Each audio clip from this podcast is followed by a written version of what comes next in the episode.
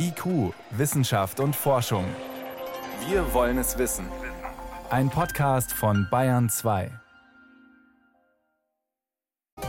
Das Coronavirus hat inzwischen viele Gesichter, mehrere Mutationen, also Veränderungen zeigen, dass es noch wesentlich ansteckender werden kann. Wird das in Deutschland zu wenig überwacht? Darüber sprechen wir gleich. Außerdem geht es um die Frage, wie sicher und vor allem wie wirksam sind eigentlich die Impfungen, die wir wohl alle bald irgendwann bekommen können. Zuerst aber schauen wir auf eine Gefahr im Internet, die an eine Gefahr, die in Deutschland bislang niemand so richtig auf dem Schirm hat. In Insiderkreisen heißt es aber jetzt schon, das ist der Hack des Jahrhunderts. Wissenschaft auf Bayern 2 entdecken. Heute mit Stefan Geier. Mein Kollege Peter Welchering, der ist einiges gewohnt, was kriminelle Machenschaften im Internet anbelangt. Er berichtet nämlich für Bayern 2 über alles, was mit Computersicherheit, mit Cyberkriminalität und Hacking und so weiter zu tun hat. Aber auf was er jetzt bei seinen Recherchen gestoßen ist, das hat auch ihm Bauchschmerzen und schlaflose Nächte bereitet. Es geht um die Software der Firma SolarWinds. Die nutzen in Deutschland zum Beispiel Bundesbehörden, aber auch Ministerien und viele Unternehmen, im Dezember ist bekannt geworden, die amerikanische Regierung und das Militär sind über eingebaute Schwachstellen dieser Software im großen Stil angegriffen worden. Und jetzt stellt sich heraus, nicht nur die USA, auch Deutschland ist Ziel dieses Angriffs. Können Hacker damit bei uns zum Beispiel bald die Stromversorgung abschalten oder zum Beispiel die gerade so wichtige Impfproduktion lahmlegen? Sicherheitsexperten sind alarmiert. Einen solchen Angriff hat es weltweit noch nicht gegeben. So fasst der Informatikprofessor Hartmut Pohl die Situation in Sachen SolarWinds-Attacke kurz und knapp zusammen. Die Folgen sind noch gar nicht abschätzbar, aber Sicherheitsexperten spielen bereits einige durchaus realistische Szenarien durch. Über den Büro-PC eines Mitarbeiters in der Verwaltung eines Stromkonzerns können Hacker zum Beispiel in Kraftwerksysteme gelangen und dort auf die Steuerungseinheiten von Kraftwerken zugreifen. Die Experten sprechen hier von weiteren Unternehmen, die kritische Infrastrukturen betreiben. Sicherheitsexperte Pohl. Das heißt die Wasserwerke, das heißt die Telekommunikationsanbieter, das heißt die Pharmaunternehmen. Die wesentlichen Pharmaunternehmen weltweit waren Kunde von SolarWinds. Wir müssen damit rechnen, dass alle diese Unternehmen nicht nur eine Hintertür eingebaut bekommen haben, sondern wir müssen damit rechnen, dass diese Unternehmen angegriffen werden. Wer solch einen Angriff erfolgreich durchführt, knipst dann mal eben einer Stadt oder einem ganzen Land das Licht aus. Oder er sorgt dafür, dass die Pumpstationen der Wasserwerke ausfallen, und wir kein Trinkwasser mehr haben. Er kann sich in die Produktionssysteme eines Pharmaunternehmens hacken und dort die Herstellung von Arzneimitteln manipulieren oder abschalten.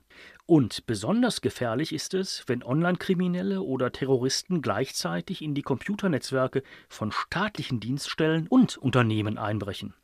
Denn wer zum Beispiel bei einem Energieversorger in die Netzwerke eindringen kann und darüber hinaus auch noch Zugriff auf Netze der Sicherheitsbehörden hat, der kann nicht nur für einige Stunden gezielt in einigen Städten oder sogar bundesweit den Strom abschalten. Nein, der kann viel mehr. Er kann nämlich die Maßnahmen zum Wiederhochfahren der Stromnetze nachhaltig manipulieren und sabotieren. Tagelange Ausfälle wären die Folge. Deutschland ist akut gefährdet, warnt Informatikprofessor Hartmut Pohl. Der Angriff läuft ja noch, sagen die amerikanischen Sicherheitsbehörden.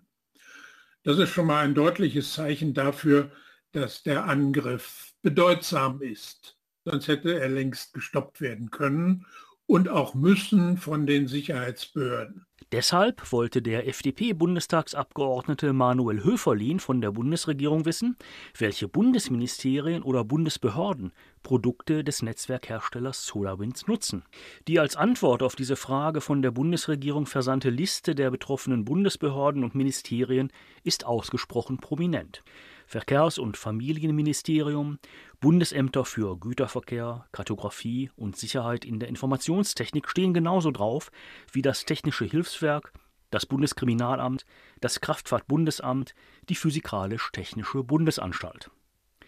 Besonderen Anlass zur Sorge gibt der Einsatz von SolarWinds-Produkten bei der Wehrtechnischen Dienststelle 61.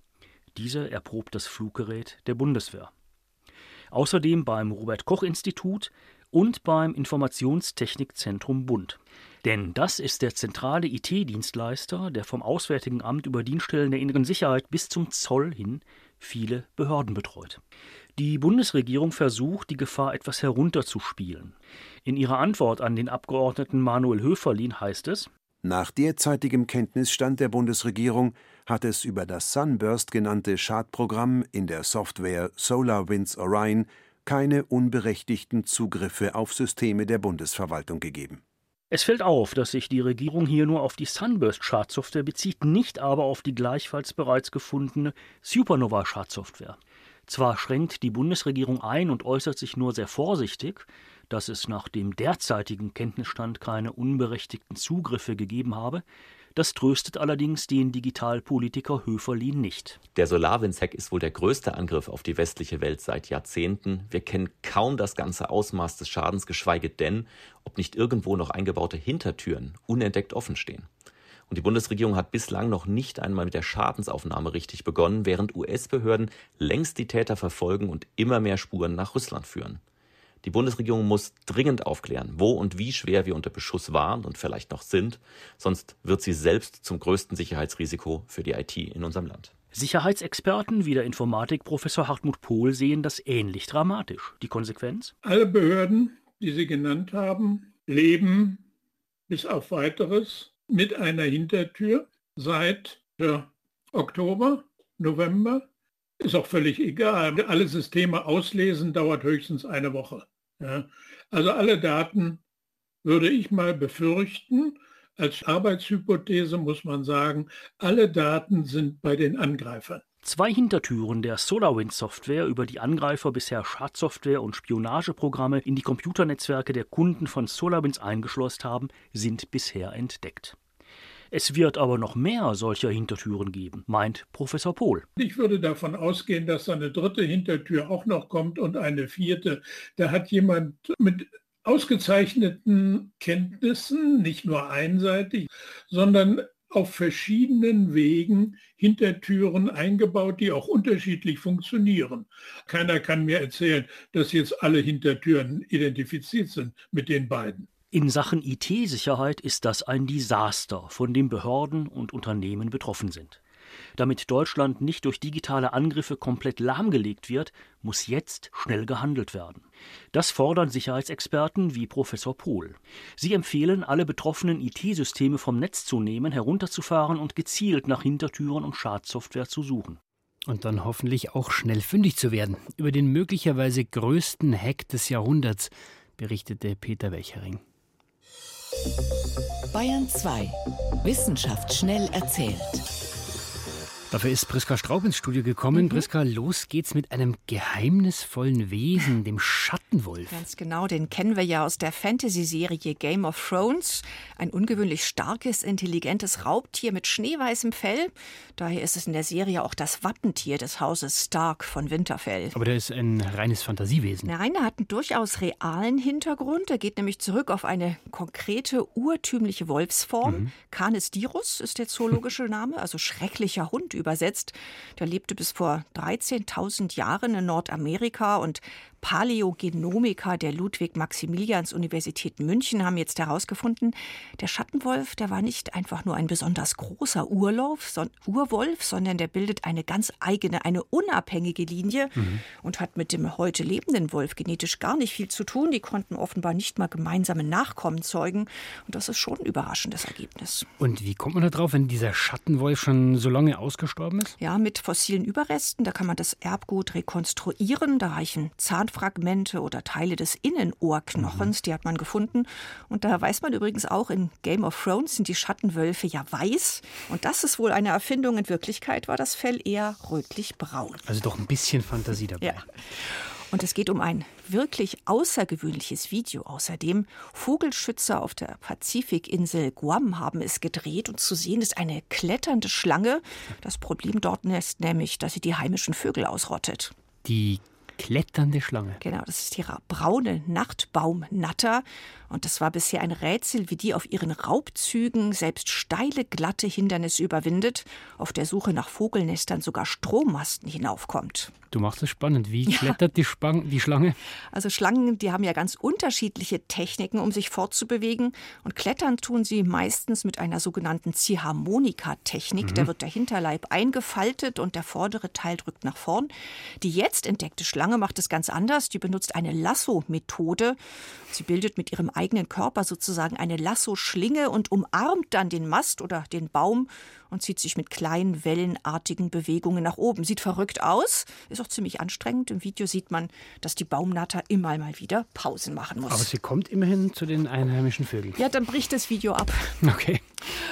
Und dann bleiben wir im Reich der Reptilien noch etwas. Es gibt auch eine Neuigkeit von einem Gecko. Das ist der Wüstengecko aus Afrika. Der leuchtet nämlich im Dunkeln mit einer Methode, die man bisher nicht kannte. Also auch da eine Premiere. Das heißt, er ist wie so, eine, wie so ein Glühwürmchen in der Wüste.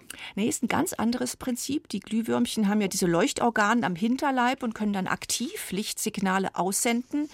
Der Wüstengecko macht das nicht. Der leuchtet sozusagen passiv und hat dafür ganz spezielle Pigmentzellen in der Haut.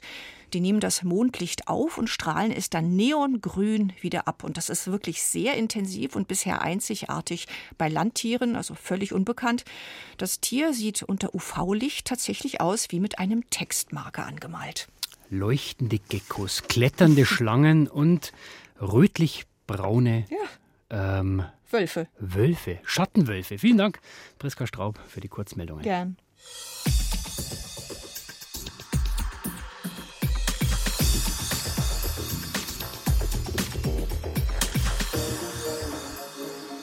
In einigen Ländern, da schießen die Corona-Zahlen geradezu in die Höhe. Großbritannien zum Beispiel oder auch Tschechien. Das liegt unter anderem an neuen Formen des Virus, an sogenannten Mutationen, die viel ansteckender sind als die, die wir vom Anfang kennen. Und diese Mutationen sind auch schon in Deutschland nachgewiesen worden. Die Frage ist jetzt natürlich, wie weit sind die bei uns eigentlich schon verbreitet? Weil wenn man sie aufspüren will, dann muss man molekularbiologisch sehr genau hinschauen. Das ist aufwendig. Geht das überhaupt massenweise? Und haben wir in Deutschland diese Gefahr vielleicht nicht ernst genug genommen?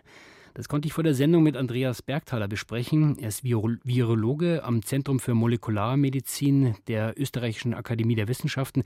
Erste Frage, wir reden ja immer von dem Virus, also als ob es eine Art Original, ein Urvirus gibt. Dabei gibt es das ja eigentlich gar nicht, weil wir es längst mit diesen Mutationen zu tun haben. Das ist korrekt.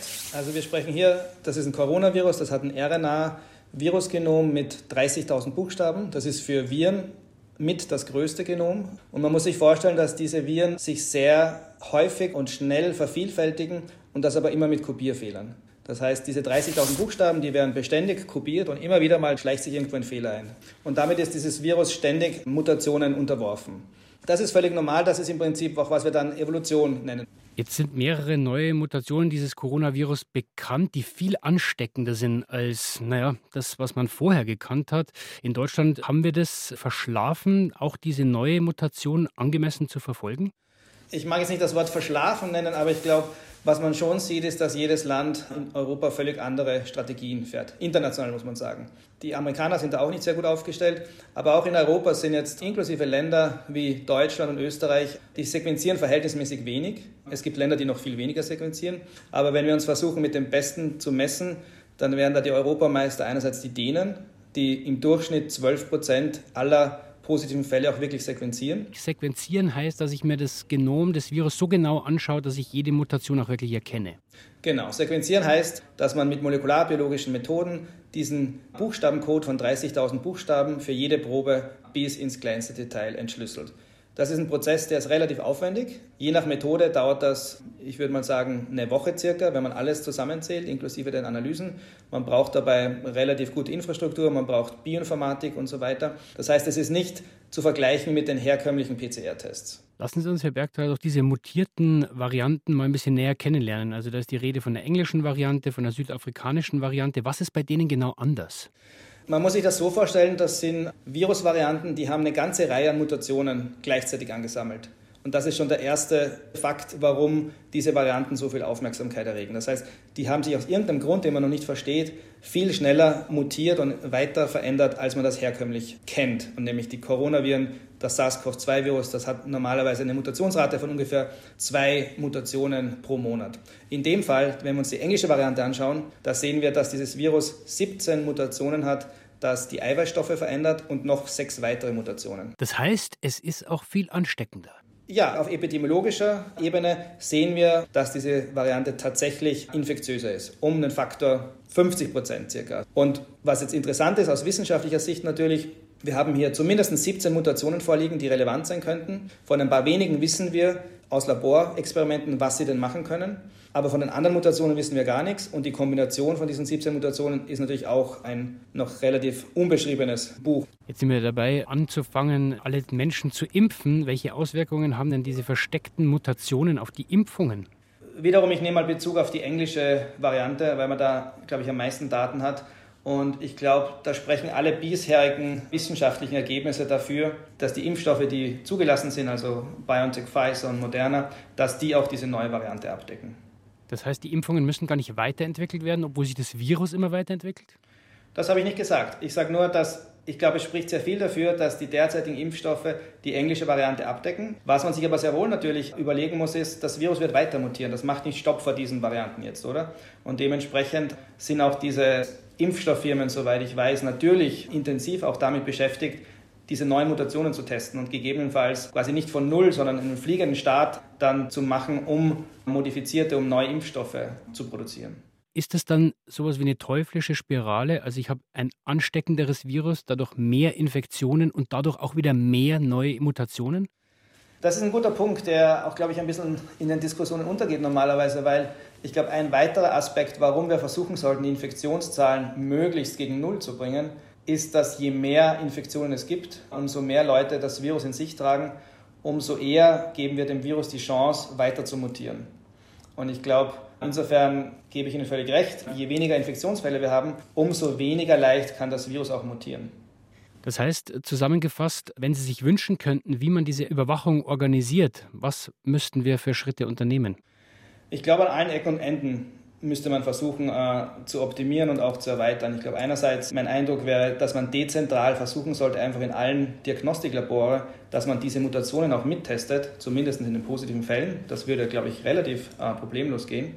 Und auf der anderen Seite aber auch die Kapazitäten für Sequenzierungen und quasi auch dieses Fenster in die Zukunft, dass wir das deutlich erweitern. Die Vorbilder in der Hinsicht wären die Engländer oder auch die Dänen. Und ich glaube, es gibt keinen Grund jetzt aus wissenschaftlicher oder auch finanzieller Sicht, warum das nicht Deutschland oder Österreich in demselben Ausmaße schaffen kann. Wie gefährlich sind die neuen Virusmutationen? Und wir haben gehört, wir müssen noch einige Schritte gehen, um besser damit umzugehen. Das waren Informationen und Einschätzungen von Dr. Andreas Bergthaler vom Zentrum für Molekularmedizin der Österreichischen Akademie der Wissenschaften. Herr Bergthaler, vielen Dank fürs Gespräch. Herzlichen Dank für die Einladung.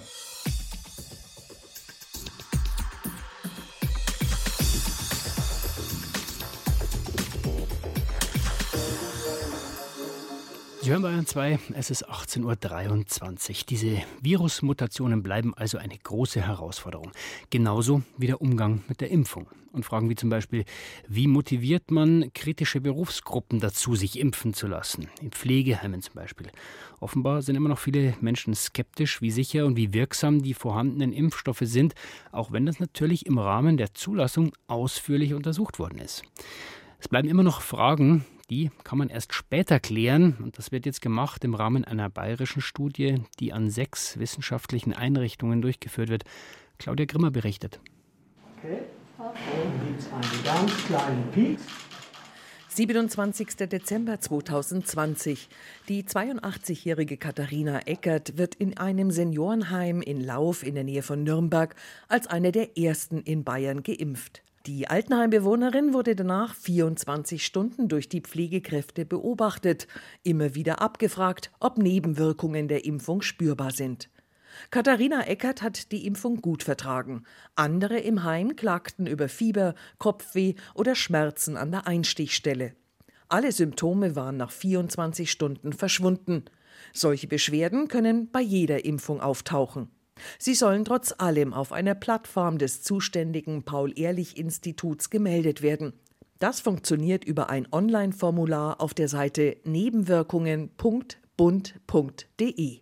Zusätzlich führt das Paul-Ehrlich-Institut eine Beobachtungsstudie zur Verträglichkeit der Covid-19-Impfstoffe mithilfe der Smartphone-App SafeVac App 2.0 durch. Dadurch sollen weitere Erkenntnisse über die Covid-19-Impfstoffe gewonnen werden. Der Freistaat hat eine eigene Studie in Auftrag gegeben.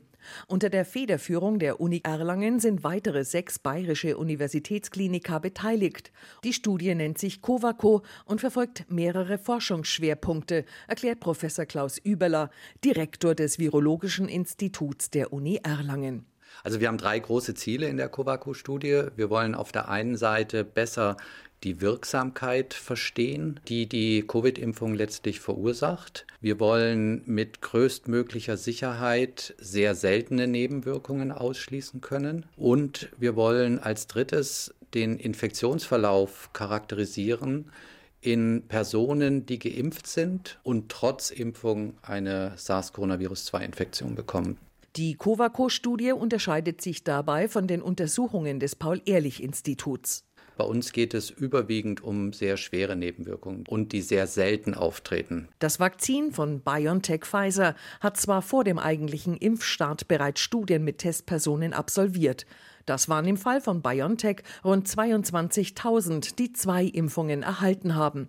Eine Auswertung, wie das Vakzin speziell bei Diabetikern, Menschen ab 85 oder bei Krebspatienten wirkt, war dabei nicht möglich. Das will unter anderem jetzt die bayerische Covaco-Studie untersuchen. Dazu Professor Überler. Wir fragen ja bei der Impfung auch ab, ob Vorerkrankungen bestehen. Und diese Vorerkrankungen werden jetzt auch verschlüsselt an das LGL übermittelt. Und daran kann dann eben festgestellt werden, ob zum Beispiel Diabetiker häufiger eine Covid-Infektion durchmachen und ob die Impfung möglicherweise bei Diabetikern weniger wirkt, wofür es keinen Anlass gibt. Dafür baut das LGL, das Landesamt für Gesundheit und Lebensmittelsicherheit, ein Corona-Impfregister auf. Der zweite Schwerpunkt der Covaco-Erhebung ist die Untersuchung, wie gut der Impfstoff überhaupt vor einer Corona-Infektion schützt. Zur Wirksamkeit hoffen wir schon erste Ergebnisse im März, April letztlich zu bekommen, bei Personen mit häufig vorkommenden Vorerkrankungen, dass wir da schon eine genügende Anzahl von Ergebnissen letztlich oder Fällen letztlich haben, um was darüber sagen zu können.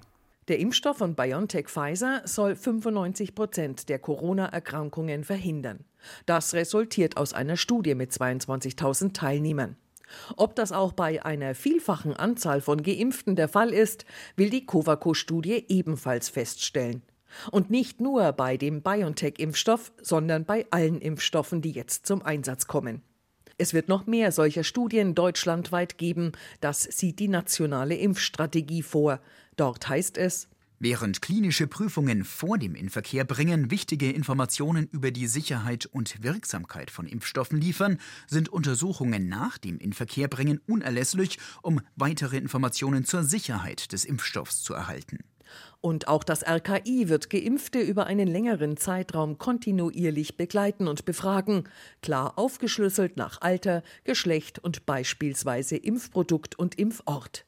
Zitat damit wir wissen, wie gut Deutschland vor Corona geschützt ist, braucht es zudem zeitnahe, verlässliche und detaillierte Informationen, wie viele Personen in welcher Altersgruppe wo mit welchem Impfstoff versorgt wurden. Die Covaco-Studie ist in Bayern auf ein Jahr angelegt. Doch es ist wohl schon jetzt absehbar, dass sie fortgeführt werden muss. Denn im Moment gibt es weitere 200 Entwicklungen von Impfstoffen und auch die Virusmutationen werden zunehmen. Wie wirksam sind die Corona-Impfungen? Auch das muss laufend weiter begleitet werden. Und das passiert auch. Soweit war es das vom IQ-Team für heute. Am Mikrofon war Stefan Geier.